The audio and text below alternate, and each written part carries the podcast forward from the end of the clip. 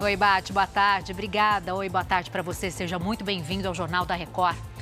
Com veto dos Estados Unidos, Conselho de Segurança da ONU rejeita a proposta do Brasil para um cessar-fogo na guerra entre Israel e o Hamas.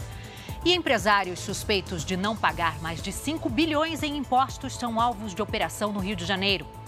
Agora, no Jornal da Record. Oferecimento. Bradesco. Pix pelo WhatsApp com a Bia é fácil. O Conselho de Segurança da ONU rejeitou hoje a proposta do Brasil sobre a guerra entre Israel e o Hamas. A resolução propunha um cessar-fogo na região do conflito para a retirada de civis e a chegada de ajuda humanitária. Seriam necessários nove votos para aprovar a proposta e 12 países se posicionaram a favor do texto. Mas o Conselho de Segurança tem cinco integrantes com poder de veto: China, Estados Unidos, França, Reino Unido e Rússia. China e França votaram a favor. Reino Unido e Rússia se abstiveram e os Estados Unidos vetaram a proposta. A justificativa da diplomacia americana foi a falta de menção ao direito de autodefesa de Israel no texto. O Brasil, que ocupa a presidência temporária do Conselho de Segurança da ONU, lamentou o veto e não descarta apresentar uma nova resolução. O presidente americano Joe Biden disse que Israel vai liberar a entrada de ajuda humanitária para a faixa de Gaza pelo Egito. Durante a reunião com o primeiro-ministro de Israel, Biden garantiu que Israel aceitou os termos e o socorro deve entrar pela fronteira com o Egito em Rafah.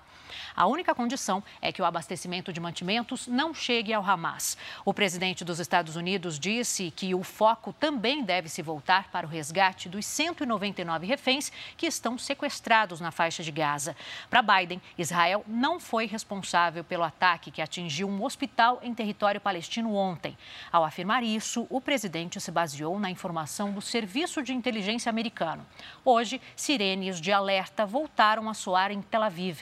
Já no norte do país, nove foguetes do Líbano foram disparados contra Israel. Cerca de 1.400 pessoas morreram do lado israelense. Entre os palestinos, são 3.400 mortos. Empresários do setor de reciclagem são suspeitos de dever mais de 5 bilhões de reais em impostos à União. Pedro Paulo Filho tem todos os detalhes da investigação. Oi, Pedro, boa tarde.